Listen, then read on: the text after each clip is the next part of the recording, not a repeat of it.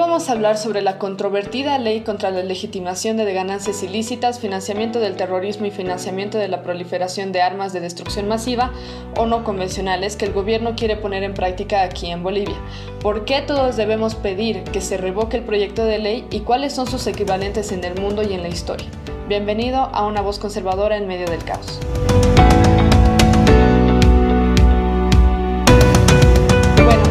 Vamos a continuar con el tema que estaba planeado, que era eh, hablar sobre el tema de las vacunas. Eh, se ha empezado una serie acerca de este, acerca de este tema la semana pasada y eh, Hoy vamos a hablar específicamente de, este proyecto de ley porque ha sido un gran, ha generado grandes conflictos en el país esta semana, así que me pareció importante hablar de este tema. Como ustedes saben, o ya se deben haber enterado muchos de ustedes, estos meses se publicó el proyecto de ley 218 llamado eh, ley, de, ley contra la legitimación de ganancias ilícitas, financiamiento del terrorismo y financiamiento de la proliferación de armas de destrucción masiva o no convencionales.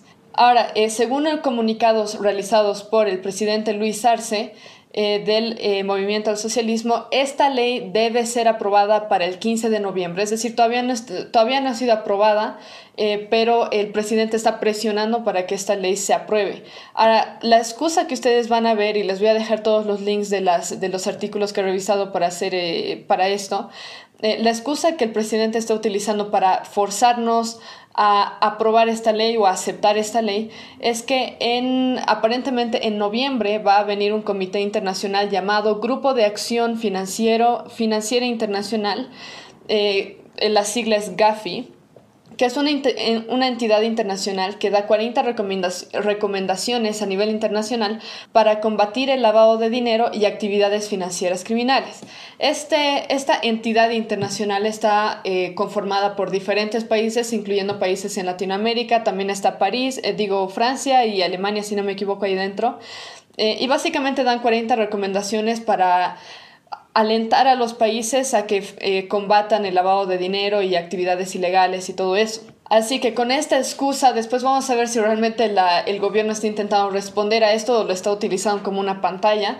Eh, pero básicamente, en resumen, eh, lo que la ley pretende es establecer una unidad de investigaciones financieras, así se va a llamar UIF, eh, para monitorear a todo ciudadano, empresa privada, pública y actividades laborales que responderían únicamente al gobierno del, que está ahora en poder en, en, Bolivia, o sea, al movimiento al socialismo. Esta sería una especie de policía gubernamental que responde, va a responder obviamente a los intereses del gobierno. Es por eso que es tan preocupante. Ahora, lo interesante es eh, cómo el movimiento al socialismo ha nombrado esta ley, o sea, le ha puesto de título lucha contra la legitimación eh, o ley contra la legitimación de ganancias ilícitas, etcétera, lo cual suena muy bien a, primera vista. Pero la realidad es que si ustedes leen eh, la ley como tal, se van a dar cuenta de que hay, hay gato encerrado.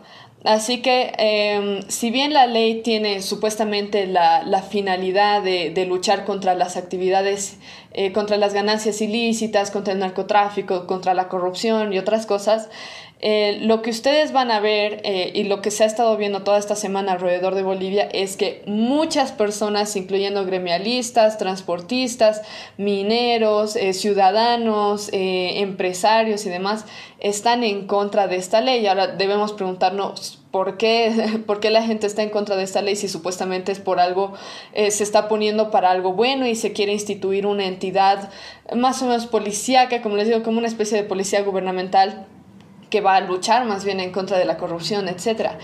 Y la respuesta es porque no somos tontos y porque sabemos leer.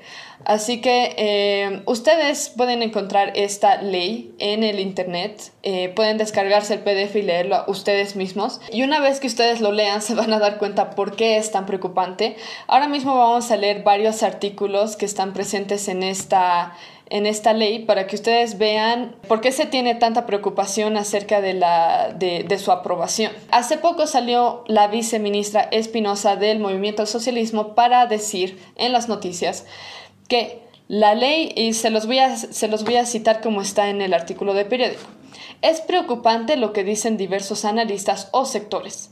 La ley no afecta desde ningún punto de vista a comerciantes, gremialistas, periodistas ni diferentes sectores que dicen que les afecta, que se les va a investigar. No es así. Esto es lo que dice la viceministra Espinosa.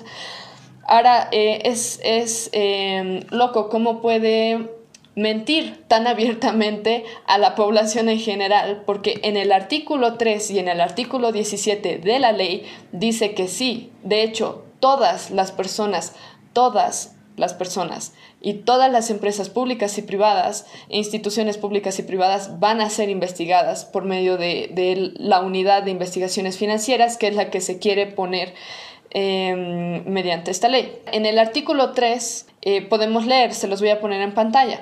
Eh, y para los que no estén escuchando se los voy a leer. Dice, la presente ley es aplicable a instituciones públicas y privadas, incluidas las instancias competentes encargadas de efectuar labores de prevención, investigación, procesamiento y sanción de la legitimación de ganancias ilícitas, etc. El punto B dice eh, que esta ley va a ser aplicable a personas naturales y jurídicas, nacionales y extranjeras, cuyos actos, bienes y derechos presuntamente sean objeto, producto o instrumento de actividades delictivas cometidas dentro del territorio nacional o cuyos efectos se hayan producido en el Estado plurinacional de Bolivia. Es decir, la viceministra Espinosa está diciendo que esto no va a afectar a periodistas, que no va a afectar a gremialistas, a transportistas, etc. Esta ley va a afectar a todos, a todos. Y en el artículo 3, en el artículo 17 se repite lo mismo. Estamos viendo de que realmente se va a aplicar a todos. Así que es mentira cuando dicen que no se aplica a algunos y que se está desinformando y etcétera, porque no es cierto. Ahora, en el artículo 9 lo que dice es lo siguiente. Este eh, estos son algunos de los artículos que son los más, digamos, controversiales porque es como que te dan eh, la idea más clara de lo que realmente se quiere lograr con esta ley. El artículo 9, se los voy a leer, dice lo siguiente.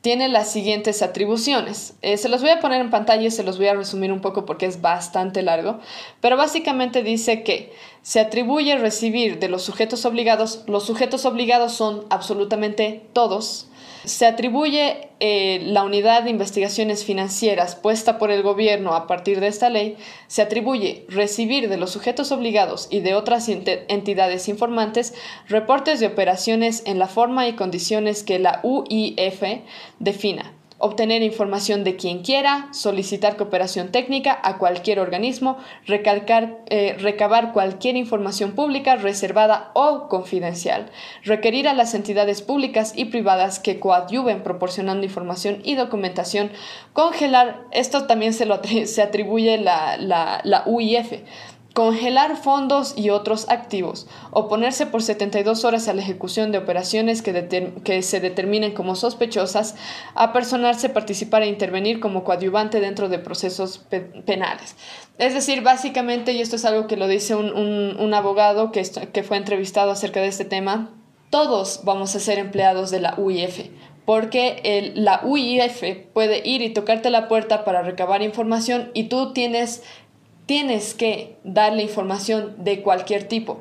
Todos están obligados a dar información, por más que sea confidencial, y lo cual obviamente va en contra de las prácticas profesionales en el caso de muchas profesiones. En el caso de los, abogados, de los abogados, por ejemplo, de los médicos y de otros.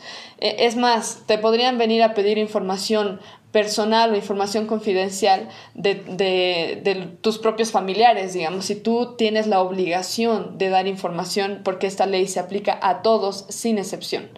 En el artículo 10, la UIF dice que la UIF eh, va a obtener, recibir, procesar, conservar o comunicar la información de acuerdo a sus propias, eh, de acuerdo a sus propias regulaciones. Y también dice que trabaja de manera técnica y autónoma sin influencia o interferencias políticas o gubernamentales. Ahora, obviamente es, es difícil creer esto. Es difícil creer porque la, la UIF clama en, en la ley, o se dice en la ley, que la UIF no va a estar influenciada por ningún tipo de, de institución externa ni por el gobierno. Al mismo tiempo, si ustedes van al proyecto de ley, y voy a intentar encontrarlo y se los, se los voy a poner en pantalla si lo encuentro, al mismo tiempo, esta ley literalmente le hace propaganda a Evo Morales y al, y al movimiento al socialismo diciendo que el gobierno de Evo Morales en todos sus, en sus gestiones ha priorizado la pelea, la lucha en contra del narcotráfico y en contra de la corrupción. Es decir, ya tienes directamente propaganda o una parcialidad, parcialidad hacia el gobierno del movimiento al socialismo eh, en la misma ley, pero al mismo tiempo te están diciendo que no están influenciados ni por, eh, ni por partidos políticos ni, ni por el gobierno como tal. Ok, pero al mismo tiempo, como esta, como esta ley está bajo el poder legislativo, esto significa que sí va a estar bajo el poder del gobierno. El artículo 11, que es un, uno controvertido relacionado con el, con el artículo 10, que es básicamente que, digo, con el artículo 9, el artículo 11 dice lo siguiente, no se podrá invocar secreto profesional, reserva o confidencialidad en materia financiera, de valores, seguros, pensiones, comercial, tributario, económico, notarial, registro civil, derechos reales, profesionales u otros cuando la UIF requiera información en el marco de sus atribuciones. Esta información será obtenida de manera directa en el plazo y condiciones que la UIF establezca al efecto, sin necesidad de orden judicial, requerimiento fiscal ni trámite previo alguno y estará libre de todo pago o costo, o costo judicial o administrativo. La UIF puede venir a tu negocio cualquier día que se le pegue la gana y preguntarte datos o cosas confidenciales acerca de tus clientes o de quien sea, y tú estás obligado a darles información. La UIF no necesita tener una orden judicial o una orden de allanamiento o alguna orden de alguna corte o no necesitan nada para ir a tu casa y pedirte la información que ellos quieran. Y tú estás obligado a darles la información que ellos requieren de ti. Ah, incluso no puede, si eres un profesional y tienes información confidencial de, de clientes, pacientes, tampoco te puedes dar a, dar información de estas personas. Así que básicamente te están pidiendo que vayas en contra del deber que tú tienes como profesional de guardar alguna, de guardar información que es confidencial de las personas con las que tú trabajas. En el artículo 18, tienen el deber de remitir información al requerimiento de la UIP UIF en los plazos y condiciones que ésta defina al efecto. Las personas naturales y jurídicas que se dedican a las siguientes actividades comerciales y no comerciales. Si ustedes van a la lista, se las estoy poniendo en pantalla, básicamente todos entran en esta categoría.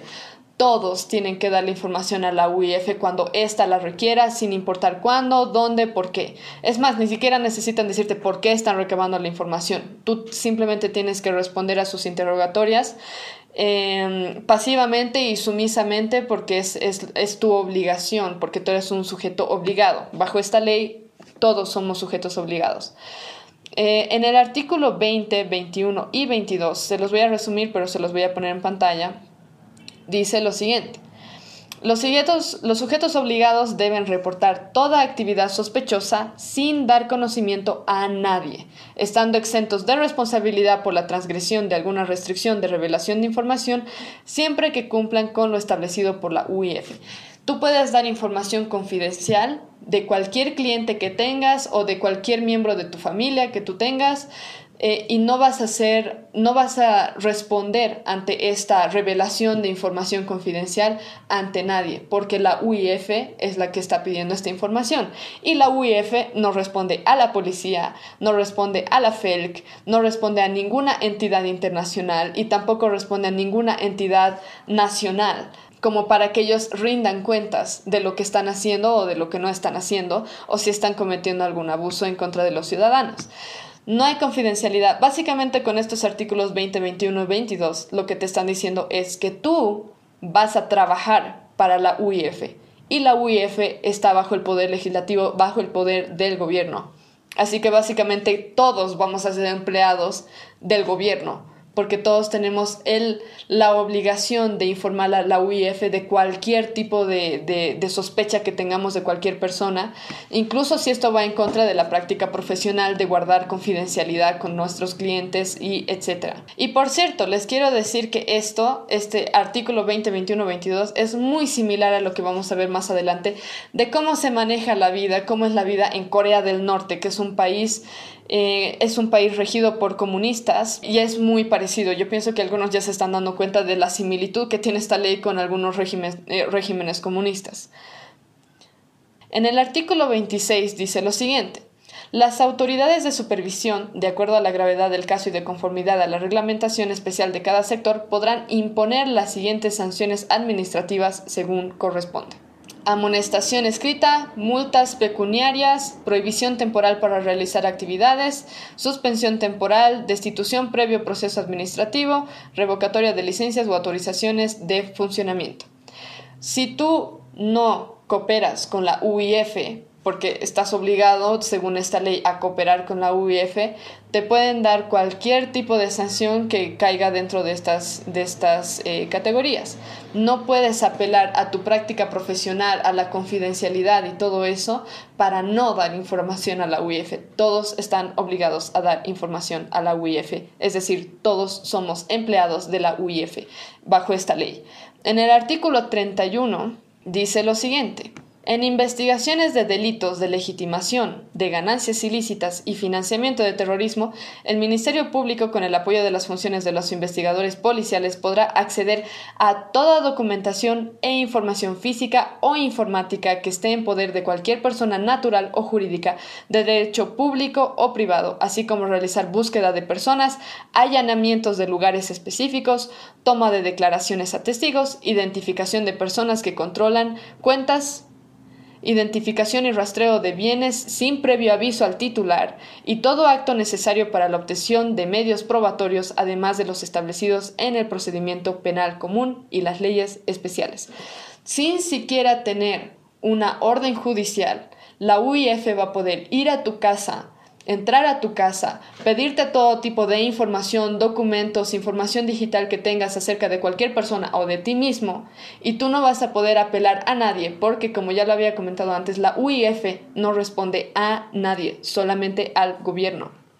Así que ah, no sería nada raro que igual que en la Segunda Guerra Mundial, como la Gestapo con los judíos, eh, la, esta policía, la UIF, pueda venir a tu casa a pedirte todo lo que quieras, tú tienes la obligación de darles lo que ellos te piden. Si no lo haces, estás sujeto a, consecuencias, a tener multas o alguna otra cosa, como ya lo habíamos visto. Y ellos ni siquiera tienen el deber de avisarte cuándo van a ir, por qué van a ir y nada, nada de nada. También tienen el derecho según bajo esta ley, de pedir declaraciones a cualquier testigo y como ya lo habíamos visto, todos, todos los ciudadanos, todos los comerciantes, todos los transportistas, todos, absolutamente todos, tienen la obligación de dar información a esta entidad que es gubernamental. Esto básicamente le daría un poder absoluto a la UIF sobre el país. Ahora, lo que es importante recalcar en este punto, y esto es algo que lo han estado comentando abogados en Bolivia, es que básicamente esta ley, al momento de recibir cualquier tipo de, denuncia por sospecha de actividades eh, ilícitas o lo que sea, la UIF en contra de la constitución política del Estado, no asume que uno es eh, inocente. En el caso de esta ley, se asume que una persona es culpable hasta que se pruebe lo contrario, lo cual es muy difícil, por eso hay muchos gremialistas que están en contra de esta ley. En el artículo 35, y esto es lo que me parece más terrible, porque básicamente están poniendo a las personas una en contra de la otra. Ahora, en el artículo 35 dice lo siguiente, y esa es qué linda forma de poner a todos los ciudadanos en contra los unos de los otros. Dice, la persona que proporcione información útil, oportuna, fidedigna y apreciable en resultados a las autoridades del Ministerio Público o a los miembros de la unidad especializada de la Policía Boliviana acerca de la preparación o comisión de un delito previsto en esta ley o participación en el mismo, recibirá una remuneración económica cuyo procedimiento será establecido mediante reglamento. Yo les voy a decir lo que ocasiona este tipo de, este tipo de remuneraciones económicas por estar hablando o dando información a veces confidencial de las personas que tú conoces, personas con las que tú trabajas, personas de tu misma familia y demás. Básicamente pone a todos en contra de todos. Y por eso es que este abogado que tuvo una entrevista en Que no me pierdas si no me equivoco, él mismo dice, con este tipo de leyes básicamente la UIF nos está tomando como si todos fuéramos empleados. Para comenzar, todos estamos obligados a colaborar. Segundo, hasta nos van a dar remuneración económica por andar dando información confidencial de, de, las personas. Ahora, esto suena bien porque ellos lo hacen ver como que supuestamente vamos a estar informando de actividades ilícitas y todo eso. Pero la ley es tan ambigua que tú puedes acusar a alguien de estar hablando mal del movimiento al socialismo. Y eso puede hacer que te persigan políticamente cualquier persona te puede acusar por cualquier cosa y para comenzar se va a asumir que eres culpable a menos que pruebes lo contrario de algún modo. Eh, y segundo, básicamente están poniendo a todas las personas en contra las unas de las otras, porque ya que todos vamos a estar trabajando para la UIF y estamos obligados a proporcionar información a esta unidad de investigación financiera, eh, básicamente todos vamos a ser como policías. Y esto es algo que pasa, lo vamos a ver después, eh, pero esto es algo que pasa constantemente en Corea del Norte y es por eso que nadie puede hablar con nadie honestamente acerca de nada, porque todos tienen miedo de que su vecino, de que su hermano, su hermana, su primo, su tío o cualquier persona que, que vea por la calle o amigos tienen miedo de que los acusen a, la, a una policía que responde al gobierno y a intereses del gobierno. En el artículo 36 básicamente dice que se va se, es como una manipulación de los que están siendo imputados, o sea, de los que están siendo denunciados o están siendo procesados. Si ellos colaboran con la UIF, entonces no se les va a hacer, no se va a tomar acción penal en contra de ellos. Es, es su forma de obligar. En el artículo 38 dice lo siguiente. Y es, esta es la razón por la que muchas personas, o sea, aparte de que ya se conoce que la UIF puede entrar a tu casa cuando se le pegue la gana, pedirte toda la información que quiera y todo, todo eso, es una razón por la que las personas piensan que esto está eh, yendo en contra de los derechos de las personas de tener una propiedad privada y de tener control sobre su propiedad privada. En el artículo 38 dice, eh, 38 dice lo siguiente. La sentencia condenatoria por la comisión del delito de legitimación de ganancias ilícitas o de financiamiento del terrorismo dispondrá la confiscación o decomiso a favor del Estado de. Es decir, si tú eres denunciado, estas cosas son las que te van a quitar directamente. Debemos recordar nuevamente que el Estado, la UIF, asume que tú eres culpable hasta que puedas probar lo contrario. Por tanto, con, solamente con que solamente tengas una denuncia hecha en contra de ti o alguna sospecha de alguna actividad ilícita que tú que tú esté, en la que tú estés involucrado, actividades ilícitas incluyen el, el mercado libre, básicamente. Eh, con solamente que tengan una sospecha te pueden confiscar los bienes legitimados y aquellos provenientes directa o indirectamente del delito adquiridos desde la fecha del más antiguo de los actos que hubiese justificado su condena. Segundo punto. Bienes que son el producto, resultado, medios e instrumentos del delito y los que se destinaron, usaron o intentaron usar para la comisión o financiamiento del delito, incluyendo los ingresos, rendimientos, frutos y otras ventajas o beneficios que se hubieran obtenido de ellos. En general esto quiere decir que si tú tienes una casa que si tú tienes ahorros en el banco y no puedes justificar de dónde has sacado ese dinero con documentación o con algo que, le, que, el, gobierno quiera ver, te pueden eh, congelar tus cuentas del banco, quitarte todo el dinero que tienes en el banco o tenerlo ahí en pares sin que tú puedas usarlo. Y pueden decomisarte cualquier tipo pueden eh, confiscarte, decomisarte cualquier tipo de bien raíz que tú tengas. Es decir, si tú tienes un departamento, si tú tienes una casa y te la has comprado, no sé, hace muchos años, no puedes probar, no tienes evidencias de de dónde has sacado el dinero para comprar esa casa, te la pueden confiscar también. Por eso hay personas que dicen que esto está atentando en contra de la propiedad privada de las personas.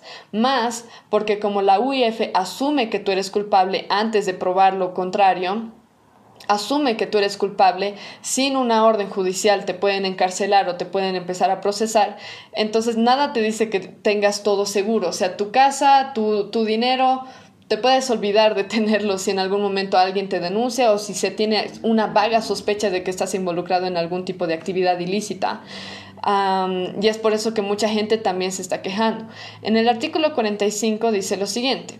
El Ministerio Público deberá hacer uso de todos los mecanismos de asistencia judicial con fines de perseguir y recuperar o repatriar bienes vinculados con los delitos de legitimación de ganancias ilícitas y financiamiento del terrorismo que se encuentren en otro país. Es decir, incluso si tú no tienes, digamos, tus ahorros aquí en Bolivia, precisamente por este tema de que no sabes si te los van a confiscar, te los van a, te los va a quitar el gobierno, se los va a quedar, eh, se, se lo van a quedar ellos, y qué vas a hacer con tus bienes raíces, si tienes alguna, algo, mm, algo invertido en otros países, qué sé yo. Incluso si tú llegaras a tener algún bien fuera del país, esta UIF por el proceso de investigación que te está haciendo, puede averiguar todo lo que tienes en cualquier lugar y exigir que se congele o que pase a ser parte del Estado. Así que nada, nadie tiene nada seguro bajo esta ley, ni siquiera lo, ni lo que tienes aquí en Bolivia, ya sea bien raíz o ya sea dinero ahorrado en el banco, y tampoco si tienes cosas afuera. Las regulaciones de la UIF alcanzan hasta este tipo de, de bienes que tú puedas tener fuera del país. En el artículo 53 dice, y de nuevo, esta es la forma en la que el gobierno está intentando poner como enemigos a todos entre todos. Primero, eh, puedes denunciar a quien sea por cualquier mínima sospecha que tengas de cualquier actividad ilícita que obviamente se va a tornar en una especie de persecución política en el futuro. Puedes decir lo que sea, acerca de quien sea y la UIF va a venir a allanar su casa y hacerle preguntas, a pedirle información confidencial y todo eso, todos están obligados a ofrecer información, todos son culpables, eh, se asume que todos son culpables ante esta ley, en vez de, de, asumir que son inocentes hasta que se pruebe lo contrario, eh, se va a pagar a las personas que den información confidencial acerca de sus vecinos, de sus hermanos, de sus, de sus compañeros de trabajo y demás, eh, o de cualquier persona realmente, y para el colmo, en el artículo 53 dice lo siguiente. Salvo autorización expresa, de acuerdo a las resoluciones del CSNU, queda prohibido que cualquier persona natural o jurídica, nacional o extranjera en territorio boliviano ofrezca o entregue activos, recursos económicos, bienes o servicios de manera directa o indirecta a cualquier persona que se encuentre sujeta a este régimen de congelamiento de fondos, incluido a quienes actúan en su representación. A ti te, te, te acusan de alguna actividad ilícita, que como ya lo estamos viendo va a ser más persecución política que cualquier otra cosa por la forma en la que se está intentando aprobar esta, esta ley por parte del, del movimiento al socialismo y la propaganda que le están haciendo a Evo Morales por su lucha en contra del narcotráfico. Digamos que te denuncian, estás en la cárcel, han allanado tu casa, han congelado todos tus fondos. No tienes acceso a tu cuenta de banco, no tienes acceso a tus bienes raíces, básicamente tienes que pedir permiso para poder vivir en tu propia casa. Dice, ¿qué tal si hay alguien que te quiere ayudar? Porque dice, bueno, está en la miseria porque le han congelado sus cuentas del banco, no tiene, no puede ni siquiera estar tranquilo en su casa, lo están allanando, están, están violando sus derechos.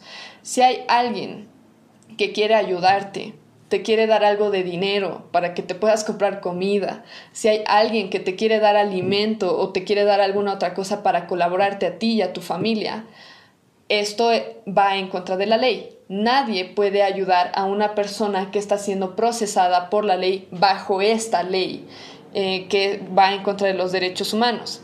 La única forma que una persona tendría de poder acceder a dinero o alguna de sus, de sus bienes raíces es si piden permiso a la UIF. Es decir, la UIF va a ser dueña de lo, que sea que hayas tenido, ella sería dueña de, de, de tus cosas Solamente se puede pedir permiso para sacar dinero para pagar por alimentos, por alquileres, por medicamentos, por servicios públicos. Eh, y básicamente llegarías a ser eh, cualquiera que esté siendo imputado por este, bajo esta ley.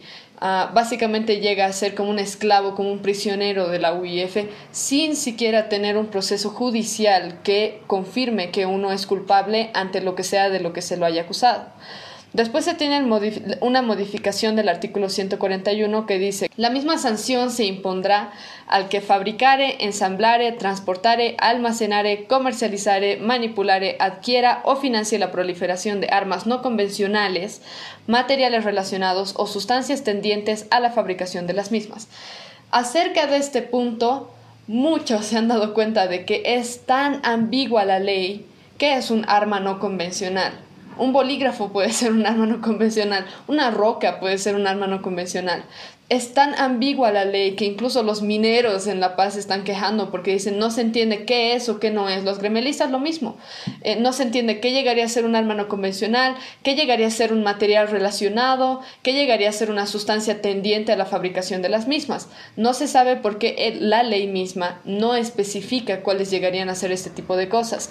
Por lo que se piensa que este tipo de leyes o este tipo de artículos súper ambiguos acerca de las armas de destrucción masiva o armas no convencionales, es simplemente una pantalla para hacer persecución política a los que no estén de acuerdo con el movimiento al socialismo en el futuro. Después se tiene el artículo 185, eh, es una modificación también. Ustedes lo pueden leer, se los voy a poner en pantalla, también pueden acceder. Les recomiendo mucho que ustedes mismos lean estos artículos, pero les voy a leer la parte que es la más eh, la que va más en contra de los derechos humanos. Dice, las personas jurídicas serán sancionadas con la pérdida de la personalidad jurídica, orden de cancelación temporal o definitiva de la licencia de funcionamiento u otras autorizaciones administrativas y multa económica atendiendo a las circunstancias del caso concreto y la gravedad del daño causado. Una persona acusada a la UIF no va a poder ser defendida como se debería ante una corte eh, y con una orden judicial. No va a haber un proceso judicial hacia la persona, sino simplemente va a estar en la cárcel o se le va a dar multas o lo que sea que vea la UIF que sea conveniente de acuerdo al delito que ha eh, cometido la persona. Se ratifica, esto es lo que dice la ley, se ratifica que el delito de legitimación de ganancias ilícitas es autónomo y será investigado, enjuiciado y sentenciado sin necesidad de proceso judicial o de sentencia condenatoria previa respecto a los delitos de los cuales proceden los bienes o ganancias ilícitas. Acerca de este punto, los gremialistas, y de hecho todo el mundo ya se ha dado cuenta, ¿qué pasa si tú tienes una casa, por ejemplo, o tú tienes ahorros en el banco? Y no tienes documentación que pruebe de dónde exactamente has sacado este, este dinero o de dónde has sacado el dinero para comprarte tu casa y todo eso, directamente llegas a ser una víctima de la UIF. Y como ellos mismos lo aclaran, la UIF, como entidad gubernamental básicamente, no responde a ninguna entidad externa eh, que, te, que exija que ellos tengan una orden judicial, que haya un proceso judicial, que haya evidencias que, que digan que tú eres culpable de haber cometido algún delito, eh, algún delito financiero. Eh, entonces, básicamente lo que puede hacer la UIF es lo que ellos quieran contigo, con tus bienes, con, eh, con, tus bienes raíces, con los ahorros que tengas en el banco, pueden congelar todo lo que tienes y tú no tienes ni siquiera la posibilidad de defenderte. ¿Por qué? Porque ni siquiera está habiendo un proceso judicial. ¿Ante quién te vas a defender si ni siquiera vas a estar ante la corte? Eh, como es un órgano o un organismo que trabaja de forma autónoma y toda la investigación, el juicio y la sentencia que van a dar no tiene un proceso judicial, tampoco requiere una sentencia condenatoria previa, básicamente pueden hacer lo que ellos quieran. En, el, en, las modificaciones del artículo 495 y la ley 393, básicamente, perdón, de la ley 393 de servicios financieros, eh, esta modificación dice que el cumplimiento de las regulaciones, de las condiciones eh, y los parámetros de la UIF establecida por el gobierno es de cumplimiento obligatorio para absolutamente todos, absolutamente todos. Así que como pueden ver con estas leyes, eh, simplemente con la lectura de estas, ni siquiera necesitan una súper explicación de cada una de estas, porque yo creo que quien sea se puede dar cuenta. Literalmente lo que el gobierno quiere hacer bajo el régimen del MAS es tener un poder absoluto en todo el país y un poder absoluto sobre todos los ciudadanos bolivianos. Busca poner a los ciudadanos los unos contra los otros, por lo que hemos visto, eh, los manipula y los va a obligar a ofrecer información confidencial en contra de la práctica profesional, en contra de de las convicciones incluso que uno tiene. Y esto debe agregarse lo siguiente que me parece muy importante. Si bien la GAFI, esta entidad internacional que recomienda, ha hecho estas 40 recomendaciones para que todas las, eh, para que los países luchen en contra de la, luchen en contra de las ganancias ilícitas, de la, del lavado de dinero y todo eso, eh, lo que está haciendo el MAS es disfrazarlo. Ellos dicen que quieren pelear contra el narcotráfico, la corrupción, la trata de personas, eh, las actividades financieras ilegales y todo eso. Ok, ¿Por qué el gobierno necesita poner una nueva entidad que haga este trabajo? y que responda casualmente al gobierno. Cuando ya tenemos policía, ya tenemos FELC, ya tenemos la FELC-N, ya tenemos a los militares, tenemos inteligencia en la policía, tenemos inteligencia en... y, la, y los militares también tienen su propia inteligencia. En vez de que el gobierno, para responder a estas recomendaciones, eh, refuerce o fortalezca el trabajo que se está realizando por parte de la policía y, las, y los militares y las FELC y todo eso, en vez de fortalecer lo que ellos quieren hacer es poner una nueva entidad que responda solamente a los eh, que responda al poder del gobierno. Y no sé si ustedes lo ven así, pero obviamente hay gato encerrado. Ya existen entidades que se, dediquen a, que se dedican a combatir el crimen, que se dedican a combatir el narcotráfico, la policía realiza investigaciones también, eh, incluyendo las que tienen naturaleza de carácter incluyendo las que tienen carácter financiero, actividades eh, ilegales, eh, actividades financieras ilegales. Así que no se necesita realmente una nueva entidad que casualmente esté bajo el poder del gobierno. Entonces, eso es, eso es para que lo tengan claro. Ahora, eh, si bien se tiene esta excusa de la GAFI que está y sus 40 recomendaciones, les, les, voy a mostrar ahora un video que es del doctor, es un abogado, Williams eh, se llama. Eh, él fue entrevistado en varios canales de televisión a raíz de este problema y él explica eh, más o menos cuál es el punto de la GAFI con este tema de las 40 recomendaciones y te dice cuál, más o menos por qué, porque el MAS no está realmente cumpliendo con, las, con esta, o está utilizando como excusa a la GAFI para decir que, eh, para hacer todo lo que está haciendo y todas las, todos los artículos inconstitucionales que son parte de, esta, de este nuevo proyecto de ley. Y ahora muy bien, dicen que esto viene desde la GAFI. Muy bien, la GAFI para comenzar y al ciudadano que sepa de a pie. La GAFI es un grupo de acción financiera internacional que obviamente son países preocupados para luchar contra el financiamiento al terrorismo y las ganancias ilícitas.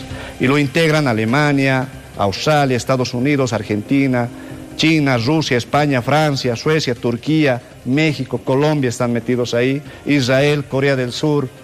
Y todos estos grupos han hecho ciertas recomendaciones, son 40 recomendaciones.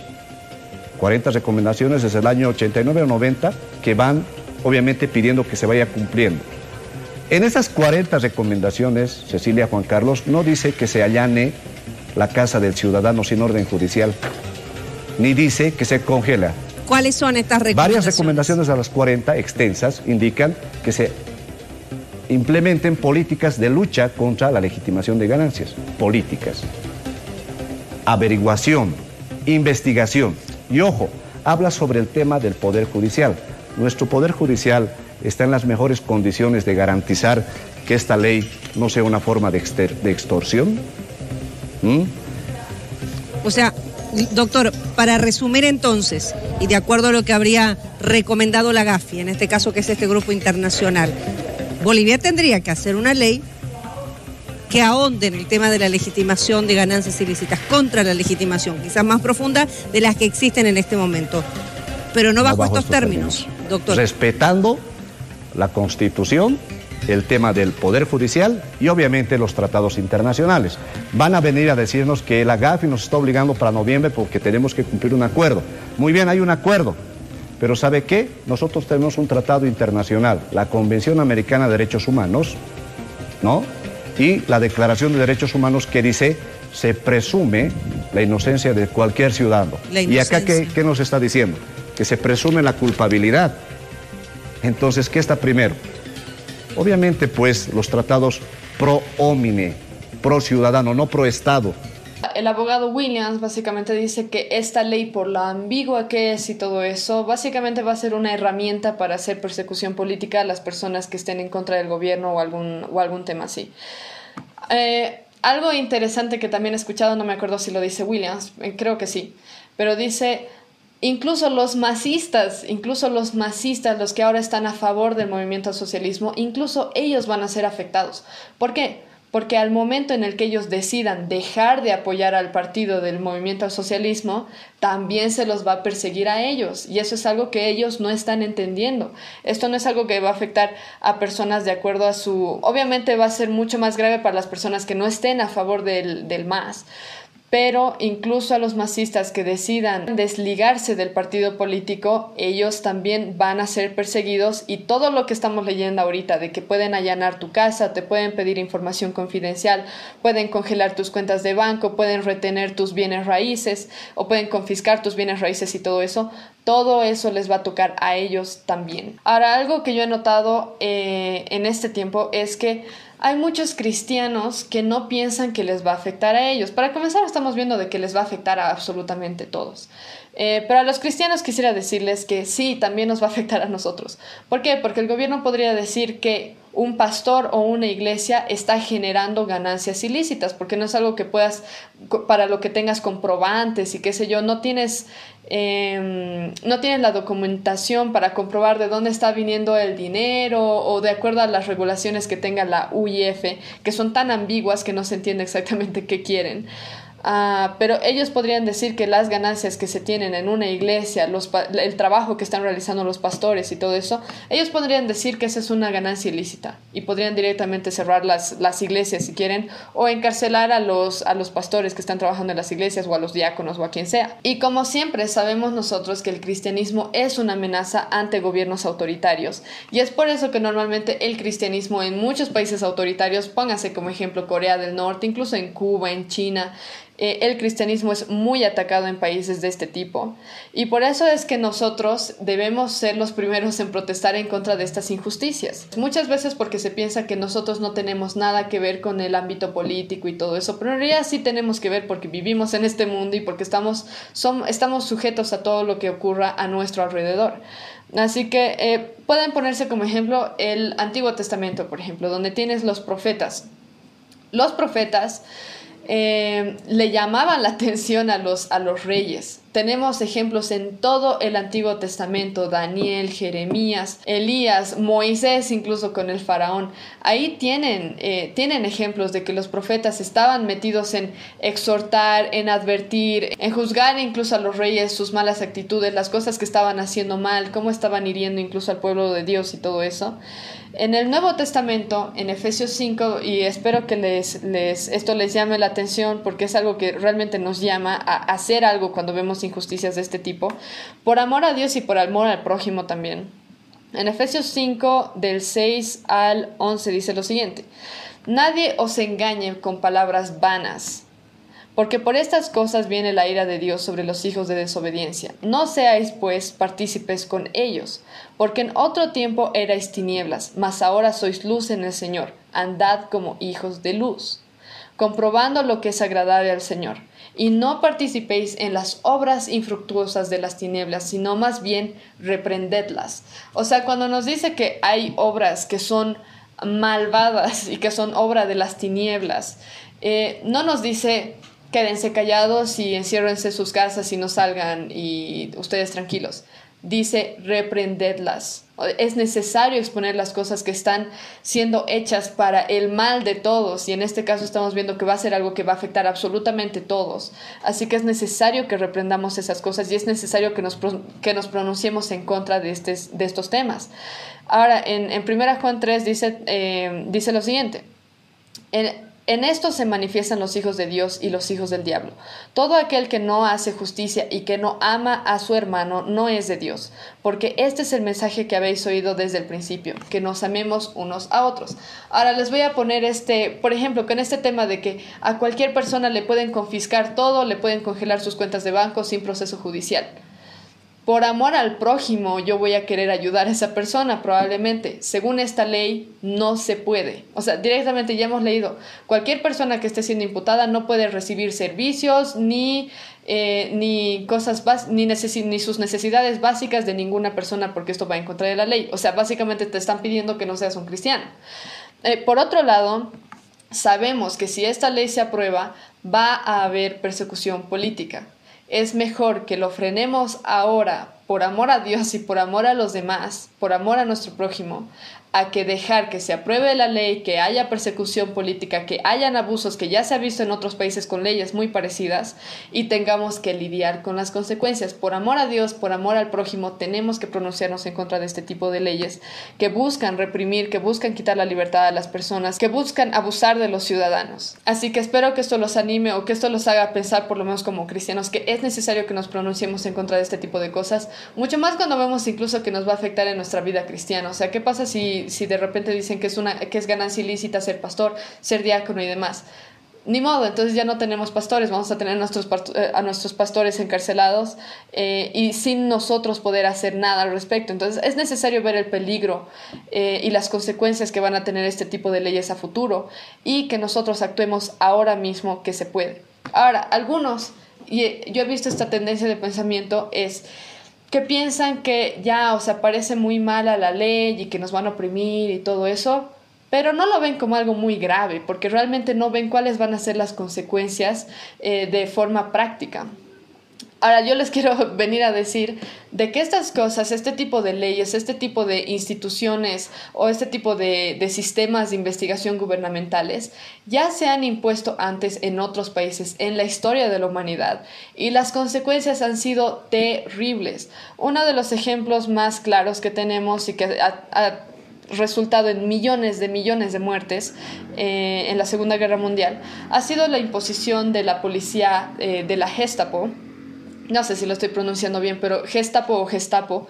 Eh, como ustedes saben, durante la Segunda Guerra Mundial, ya en los, en los años 30, Adolf Hitler, que era el líder del Partido Nacional Socialista, más conocido como nazi, eh, en Alemania, necesitaba un sistema para tener más poder en el país. Un sistema que le permita tener control sobre los ciudadanos, sobre, los, eh, sobre el área laboral también.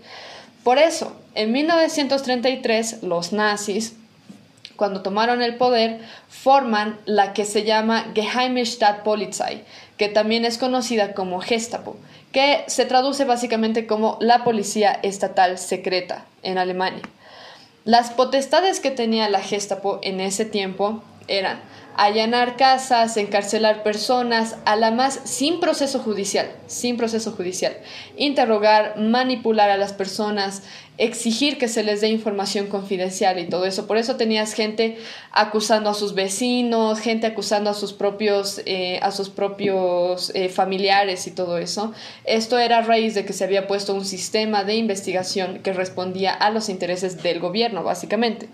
Se encarcelaba no solamente a judíos, como ya sabemos, se los mandaba a los campos de concentración, sino también a cualquiera que fuera considerado enemigo del Estado o cualquiera que estuviera colaborando a los judíos o se opusiera al régimen de Hitler. Se animaba a los ciudadanos a que se acusen entre ellos para no ser tomados como traidores, que es exactamente lo mismo que quiere hacer esta ley. Según la ley, se da permiso libre para que la UIF, o sea, en vez de Gestapo tenemos la UIF, eh, para que la UIF allane lugares, congele bienes, igual que la Gestapo, se asume la, eh, la culpabilidad de las personas en vez de asumir su inocencia, por lo que no hay un proceso judicial, igual que con la Gestapo, y se fuerza a todos a ofrecer información que quiera que, que, la, que, la, eh, que el sistema de investigación quiera, incluso en contra de la práctica profesional, igual que con la Gestapo. El, establecimiento de esta policía en, Alemania eh, fue uno de los factores que contribuyó a los desastres que se vieron durante la Segunda Guerra Mundial, a la miseria y al genocidio que se vivió en este tiempo. Ahora algunos van a pensar eh, que es un, es un ejemplo muy lejano, es Alemania, Segunda Guerra Mundial, ha pasado hace décadas y todo lo que quieran. Ok, les voy a dar ejemplos más actuales. El primer ejemplo que les voy a dar es el de Venezuela. En Venezuela, se estableció un sistema de investigaciones exactamente igual al que el MAS quiere poner con la UIF, Unidad de Investigaciones Financieras. El 12 de diciembre del año 2019 se establece al llamado SEBIN. SEBIN es el Servicio Bolivariano de Inteligencia que estuvo trabajando, actualmente está trabajando creo desde 2013, bajo el poder de la vicepresidencia de la República Venezolana. Este sistema de inteligencia o este servicio de inteligencia bolivariana, igual que la UIF, empezó teniendo la potestad de allanar casas, encarcelar gente a simples sospechas sin proceso judicial, congelar bienes y acceder a información confidencial. Según una página venezolana llamada SEBIN, manejada por, eh, por venezolanos que están trabajando a favor de los derechos humanos en Venezuela, dice lo siguiente. El SEBIN el Servicio Bolivariano de Inteligencia, adscrito a la Vicepresidencia de la República, ha creado un sistema que le ha permitido controlar la acción penal, tener bajo cuerda a jueces y fiscales, institucionalizar impunemente la tortura, la arbitrariedad policial y la violación permanente de los derechos más elementales. Y les aseguro que esto es exactamente lo que nos espera a nosotros con lo de la UIF, que si bien parece como que les había comentado antes, parece como que realmente quieren luchar en contra del narcotráfico, corrupción, trata de personas, el mercado ilegal y todo eso, la verdad es que no. Lo que va a ocurrir va a ser exactamente lo que ha pasado con la SEBIN, que también empezó siendo una entidad gubernamental que estaba buscando apresar solamente a personas que realmente estén involucradas en terrorismo o en alguna que otra cosa, pero se ha desvirtuado hasta este punto en el que tortura gente para recibir información o para recabar información. Y hay muchas personas que describen más o menos eh, los atropellos eh, de, la, de la SEBIN en Venezuela. En este video les voy a poner una fracción del video producido por 14 Lawyers, que es una, es una entidad de Venezuela que busca luchar por los derechos humanos de los venezolanos que están sufriendo opresión y persecución política. Les voy a mostrar un, un corto video para que vean exactamente lo que nos espera a nosotros si se aprueba una ley como esta y el establecimiento de una de la unidad de investigaciones financieras que básicamente va a realizar persecución política a lo largo del país sin ser responsable ante nadie.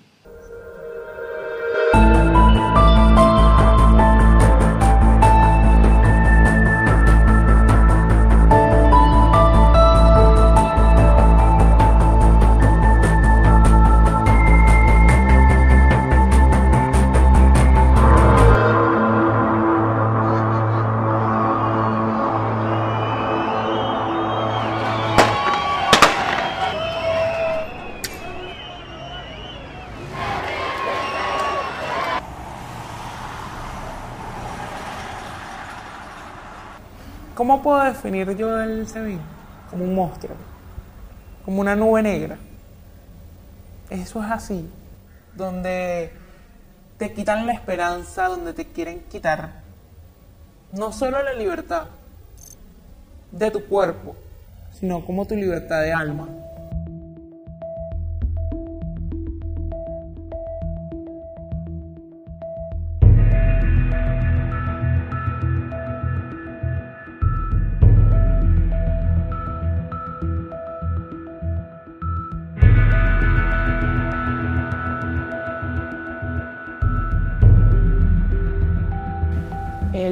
Pertenecía a la sociedad civil y como el llamado de la oposición en el 2017 este, a salir a marchar y a bueno, ejercer tu derecho a la protesta, él participó en todas esas actividades y se comprometió en la lucha para poder lograr el país que la mayoría queremos.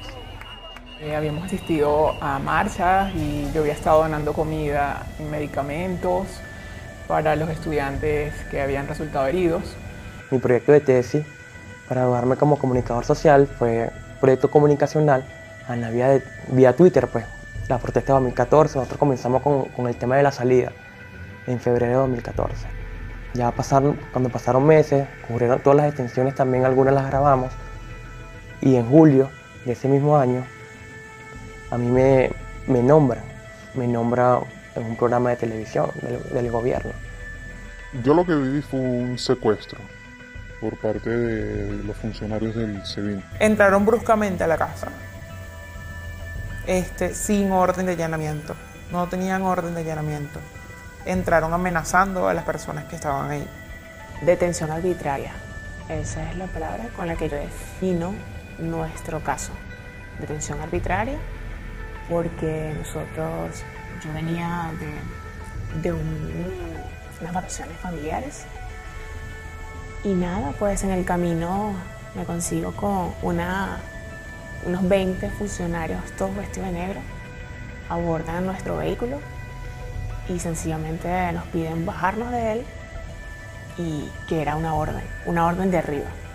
Eso es lo que tú desde ese momento empiezas a escuchar cada día de tu encarcelamiento. Orden de arriba. No me permiten una llamada a mis familiares ni mucho menos a mis abogados. Después de cinco días de estar en el SEBIN es que mi familia se entera. O sea, nadie sabía.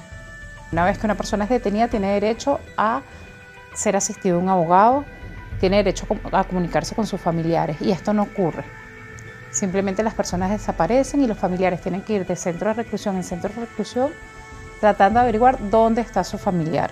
Y así pueden pasar dos días, cuatro días, hasta una semana. Es el caso que en Venezuela las 48 horas que una persona es detenida debe ser presentada ante un tribunal. Y muy importante, que se nos ha tantas cosas que han pasado. Detenida cometiendo un delito. Es la única forma de tenerte en fragancia cometiendo el delito. Aquí no, aquí uno está en la calle y te detienen sin ninguna orden. La primera irregularidad que comete el SEBIN es detener a las personas sin orden de captura. Aquí actuamos por una orden presidencial, por una orden del gobierno en vez de una orden de un tribunal. Lo correcto en nuestro sistema penal es que se abra una investigación, si se cree que una persona puede haber incurrido en un delito, que se abra una investigación y de ahí se derive, se le solicite al juez una imputación, una orden de captura. Esto no existe. El SEBIN actúa por instrucciones del gobierno y detiene a las personas sin orden. Es decir, que no hay ningún tipo de actuación judicial que hace ver que no hay Estado de Derecho y que no hay separación de poderes y que no hay independencia en la justicia en Venezuela. Ese es el primer elemento que siempre vemos en las detenciones que realiza el SEBIN. Yo les recomiendo que si quieren más información pueden ir a la página esta de SEBIN, de los 14, Lawyers, eh, porque ahí tienen bastantes documentales de lo que está pasando actualmente en Venezuela, cómo, cómo el SEBIN ha sido utilizado como una herramienta del gobierno para oprimir a todos los ciudadanos y forzarlos a dar información y actualmente está sirviendo para hacer persecución política otros países en los que se está dando esto actualmente son Corea del Norte, China, Cuba. Conocemos lo que está pasando en Cuba.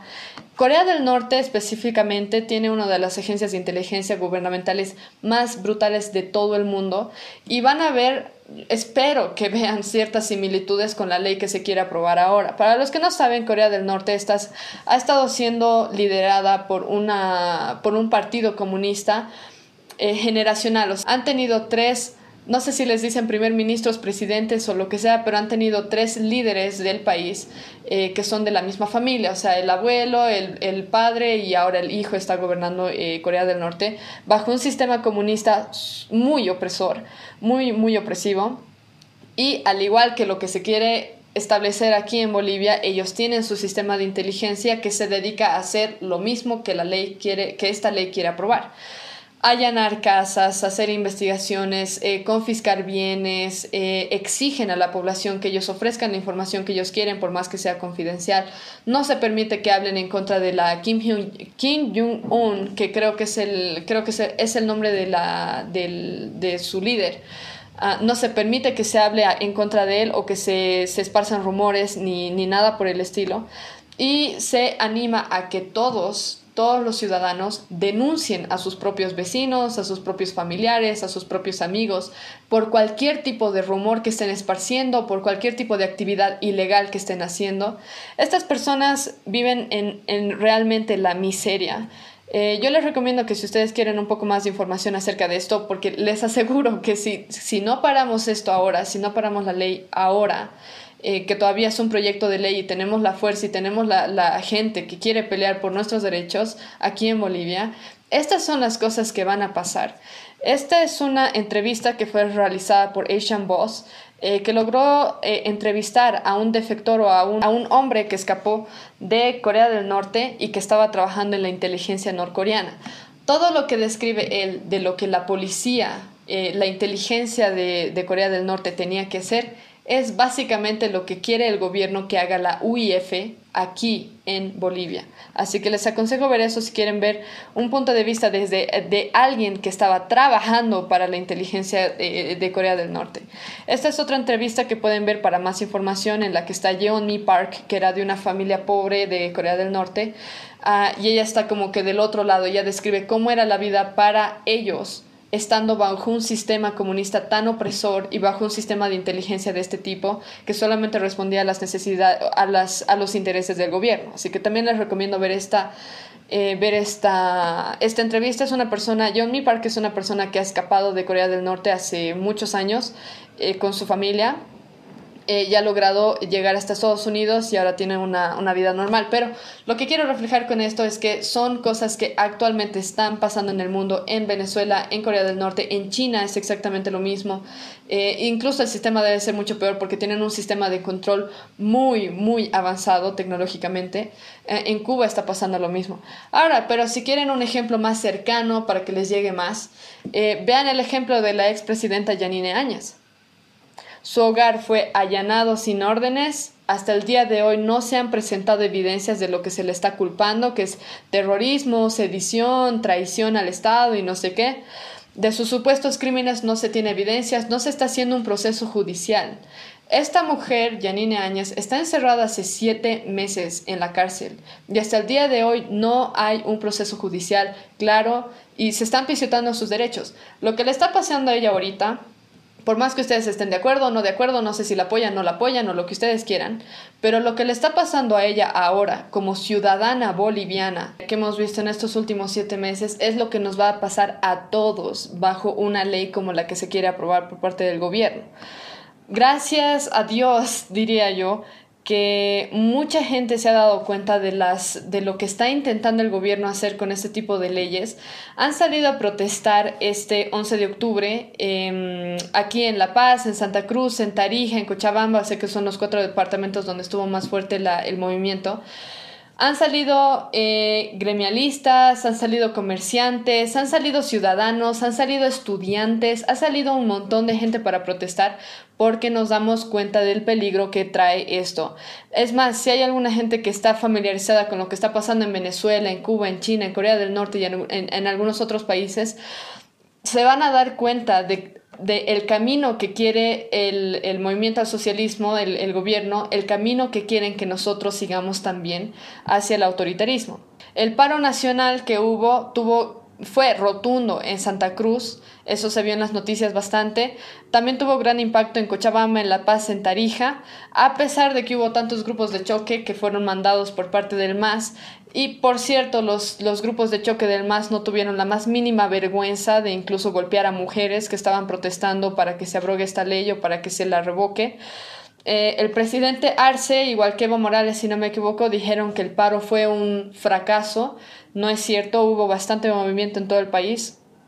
Y ah, salieron los policías también a desbloquear las calles, algo que sí se debe agradecer y, yo ojalá algún policía escuche este, escuche este video, pero los policías, por lo menos aquí en la ciudad de, de, La Paz, se portaron muy bien con los que estaban protestando. Sí nos gasificaron, sí intentaron eh, desbloquear las calles y todo eso, pero al momento en el que el MAS, los grupos de choque del MAS, eh, empezaron a agredir a mujeres o a agredir a varones, a intentar hacer cosas y demás, los gasificaron también a ellos, o sea, ejercieron bien su autoridad en contra de los que estaban eh, generando más conflicto, que eran los, los, grupos de choque del MAS. Así que gracias a los policías que estaban ahí presentes. Y es, es, yo quiero recalcar también que estos temas, si bien yo entiendo que los militares, los policías tienen que seguir órdenes de arriba y todo eso, estos temas, esta ley que se quiere aprobar los afecta a ellos también y muy grandemente. Así que más bien más gente se está dando cuenta de lo que está pasando. Ahora les voy a mostrar un video de los gremialistas, uno de los líderes de los gremialistas de Cochabamba, en el que explica por qué les está afectando a los gremialistas. Como les había dicho al principio, la viceministra Espinosa del MAS dice que esto no afecta a nadie, no afecta ni a los periodistas, ni a los gremialistas, ni a los transportistas, ni a nadie. Pero sí afecta, aquí hay un, un video corto de él explicando por qué. El decreto supremo 24484 indicaba que los valores anuales se deberían mover 136 mil oleadas al año. Eso significa 380 bolivianos al día. Esto hasta el 2018. Han modificado este decreto supremo con el, el decreto supremo 3698 y han subido a 184 mil bolivianos, que representa 512 bolivianos nada más. Toda persona que vende un valor mayor a este monto es mayorista para el gobierno y puede ser sujeto a fiscalización y una fiscalización es pues que agarren y revisen todo e inclusive ocho años hacia atrás según la normativa actual vigente. Estos son los motivos por los cuales nosotros nos vamos a movilizar. Esto va a afectar al grueso de la población, al comerciante minorista, al comerciante que esté en el régimen simplificado, a los compañeros que están en el régimen general, a los importadores, a los choferes, a los transportistas, a todo aquel que no pueda mostrar documentos de dónde ha ganado su plata durante lo, el largo de su vida. Es muy importante aclarar de que qué es ganancia lícita y qué es ganancia ilícita.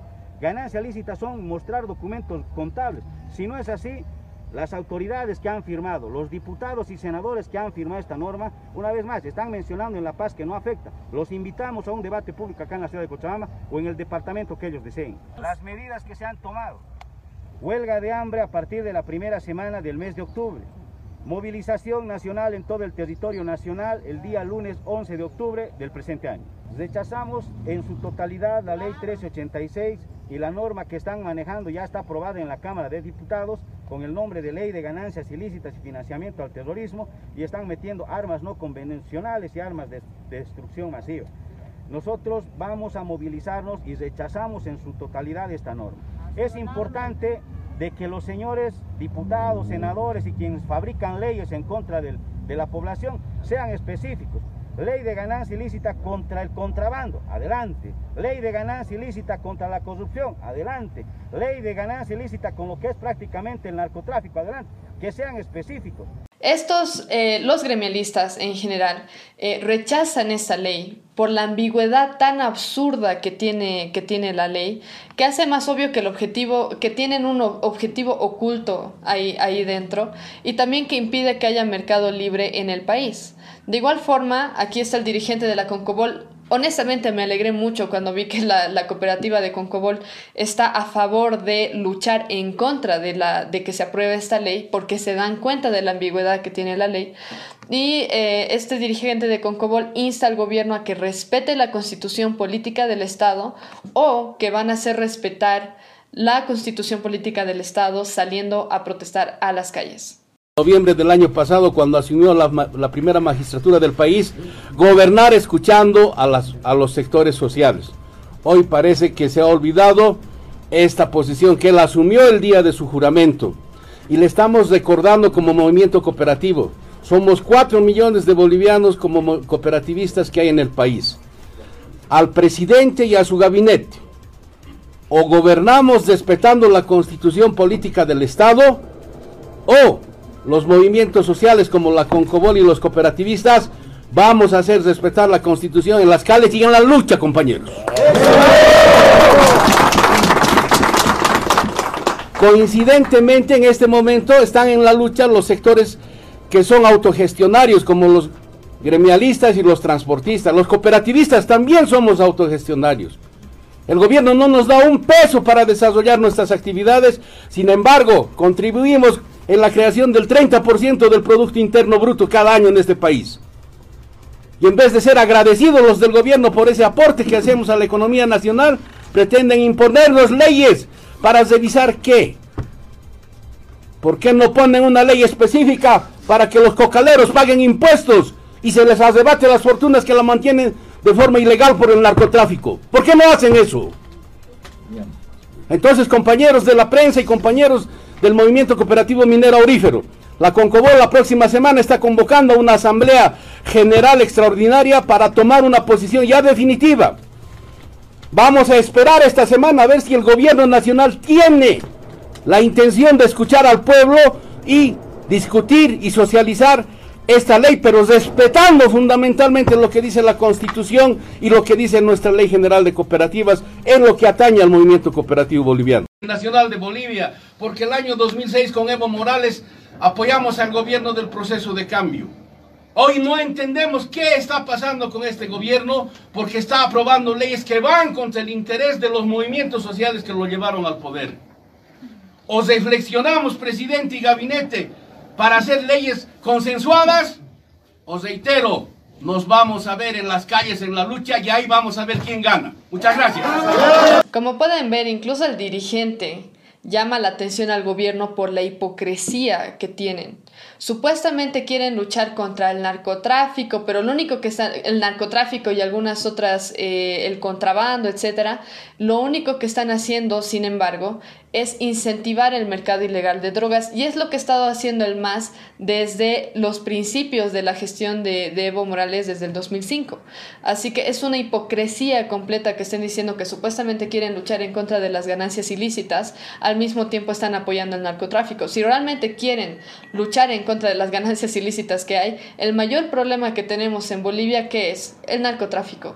Y de hecho el gobierno de, Evo Morales se ha encargado muy bien de incentivar a que hayan más cultivos de coca tanto en los yungas como en el Chapare y en otros lugares y se ha encargado también de que haya un mercado más libre para los que se dedican a hacer narcotráfico y a producir cocaína a partir de la materia prima, las hojas de coca.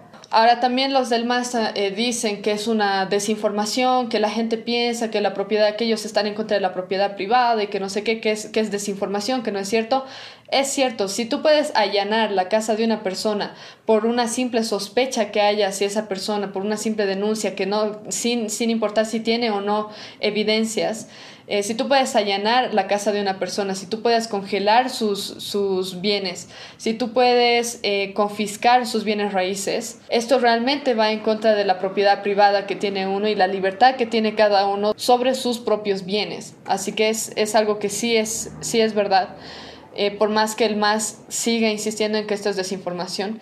El deber, eh, el periódico El Deber reportó el miércoles que va a haber un paro de 48 horas esta próxima semana con cooperación de los gremialistas, los transportistas y seguramente se van a unir los mineros de la Concobol también.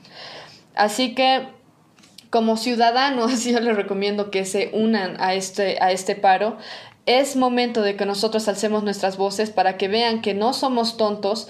El MAS pensó que iba a poder aprobar una ley bajo de la mesa sin que nosotros nos demos cuenta de que nos iban a, de que nos iban a privar de toda libertad por medio de una, de una unidad de investigaciones que responde solamente a los intereses, que probablemente va a responder solamente a los intereses del gobierno y es una excusa para hacer persecución política como lo ha sido en, como lo ha sido en Venezuela. Eh, es momento de que hacemos nuestras voces en contra de esto y poner bien en claro lo siguiente también, que el gobierno trabaja para nosotros. Nosotros no trabajamos para el gobierno, nosotros somos los que escogemos a los que están ahora de líderes gubernamentales y ellos se supone que tienen que velar por los ciudadanos. No nosotros tenemos que ser básicamente esclavizados por un sistema como la UIF eh, para trabajar para el gobierno. Yo entiendo que actualmente, y por eso les he dado ejemplos con eh, Alemania, Venezuela, en Cuba, en China, en Corea del Norte, probablemente en, en estos países, a excepción de Alemania, porque eso ya es historia, pero probablemente en estos países ya es muy tarde, ya es muy tarde para reclamar porque ya tienen un sistema de investigación gubernamental establecido en el país, se realiza persecución política, se tortura gente, se secuestra gente, no hay un proceso judicial, que es lo peor que se puede tener en, que, se puede tener en un país. Y probablemente ya es muy tarde, es algo que ya está pasando probablemente hace décadas. En, en Corea del Norte es algo que está pasando hace décadas. Nosotros aquí en Bolivia todavía tenemos la oportunidad de protestar en contra de esta ley que quiere pisotear a todo el mundo y quiere eh, someter a todos los ciudadanos, todas las empresas públicas, privadas, sistema educativo y todo eso. Todavía tenemos el tiempo para protestar en contra de esas cosas y no permitir que se apruebe una ley que nos va a afectar absolutamente a todos. Es necesario que nosotros seamos vivos, seamos inteligentes y no nos dejemos engañar por el gobierno y no nos dejemos engañar tampoco por lo que vamos a ver en los medios de comunicación. Imagínense, va a salir en la tele, en CNN y en, todo lado, en las Euronews, que hay un grupo de personas grande en Bolivia que está protestando para que no se apruebe una ley en contra de la legitimación de ganancias ilícitas. Entonces literalmente van a decir que nosotros somos los malos porque nosotros que no queremos que el gobierno luche en contra del narcotráfico, que luche en contra de la trata de personas, de la corrupción, de, la, de los delitos financieros y todo eso. Así es como nos van a ver en el mundo. Muy probablemente no se extrañen si pasa algo por el estilo. Y por eso les decía al principio que el gobierno se ha puesto muy vivo, porque ha decidido nombrar a, la, a esta ley, ley contra la legitimación de ganancias ilícitas. Pero cuando uno lee la ley artículo por artículo, se ve que lo único que quieren ellos es tener poder, absoluto sobre el país y sobre cada ciudadano al punto de ponernos unos en contra de otros eh, y forzarnos a trabajar básicamente para la unidad de investigaciones financieras. Por eso es importante ver un poco más allá de lo que vemos en los títulos de, de las noticias. Eh, pero les aseguro que nos van a ver mal. A nivel mundial probablemente se nos va a ver mal porque estamos luchando en contra de una ley que tiene un título así, pero al mismo tiempo es un título hipócrita, precisamente por lo que decía el, el, líder de Concobol, el, el dirigente de que, claro, el gobierno supuestamente quiere luchar contra narcotráfico, corrupción, eh, ganancias ilícitas y, delitos financieros y todo eso, al mismo tiempo está fomentando que, a que haya más narcotráfico en Bolivia y protege a los cocaleros que trabajan produciendo materia prima para la producción de drogas ilegales. Así que es necesario que nos demos cuenta de estas cosas, no nos dejemos engañar y realmente pienso que es algo sumamente urgente.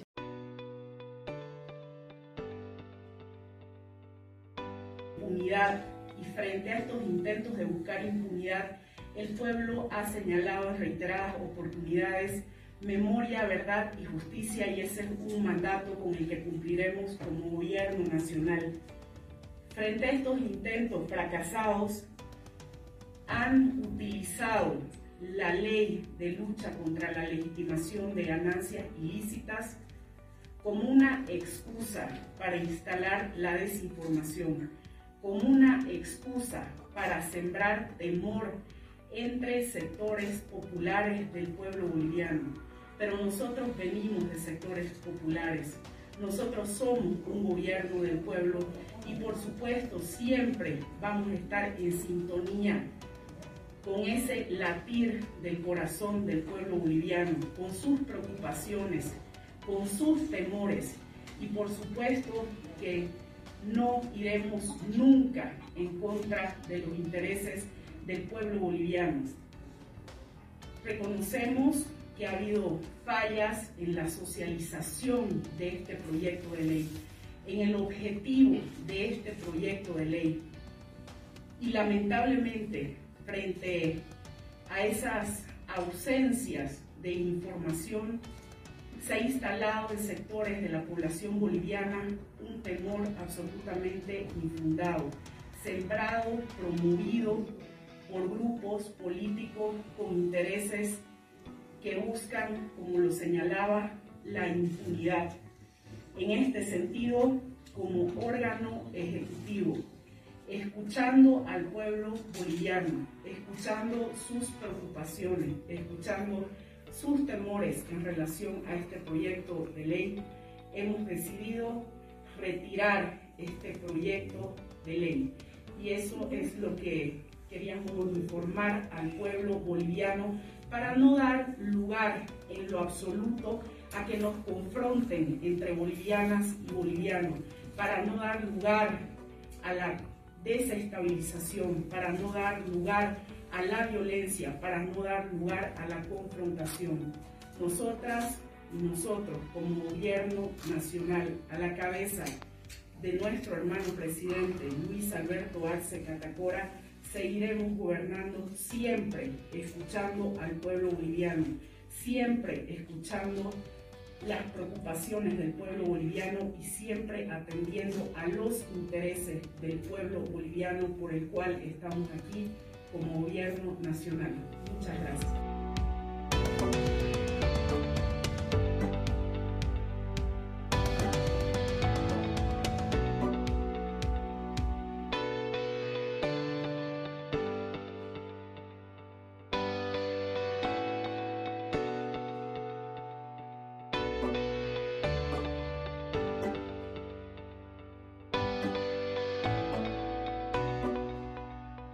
Eh, bueno, este episodio está súper largo, no era, eh, no era mi intención que sea tan largo, pero me parece que fue necesario dar los ejemplos y también leer los artículos que están en la ley para que ustedes vean con sus propios ojos lo que quieren, lo que quieren hacer los del gobierno.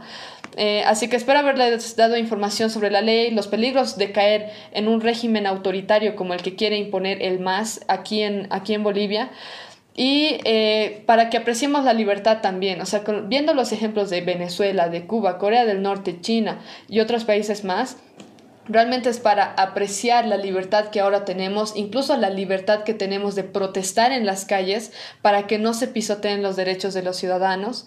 Eh, así que espero, espero haber sido de ayuda, honestamente.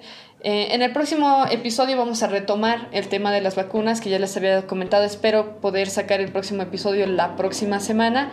Eh, quiero recordarles que pueden seguirnos por nuestras plataformas de podcast en Google Podcast, Spotify y en cualquier lugar donde ustedes reciban o escuchen sus podcasts. Eh, también les recomiendo que sigan nuestras páginas en Instagram, YouTube, Facebook. Tenemos una página en Minds también. Si ustedes quieren pueden suscribirse a este canal, al de YouTube. Eh, y encender las notificaciones para que siempre reciban una notificación cuando se va a publicar algún episodio nuevo. Como siempre, si tienen alguna crítica, comentario, datos adicionales o cualquier tipo de comentario acerca del tema que hemos tratado hoy día, eh, por favor háganmelo saber en los comentarios. También me pueden mandar un mensaje privado. Tienen todas las referencias bibliográficas de donde he sacado la información para el episodio de hoy. Al final de este video voy a intentar también poner las, em, las referencias bibliográficas mientras vaya sacando los videos cortos que van a salir de este video. Y bueno, espero verlos en el próximo episodio. Gracias por unirse a este largo episodio. Eh, mientras tanto, les animo a que piensen por ustedes mismos, investiguen, no crean todo lo que ven en en los medios de comunicación en general. Em, no sean indiferentes a lo que está pasando a su alrededor porque todos somos afectados por todo lo que pasa en el ámbito político en nuestros países.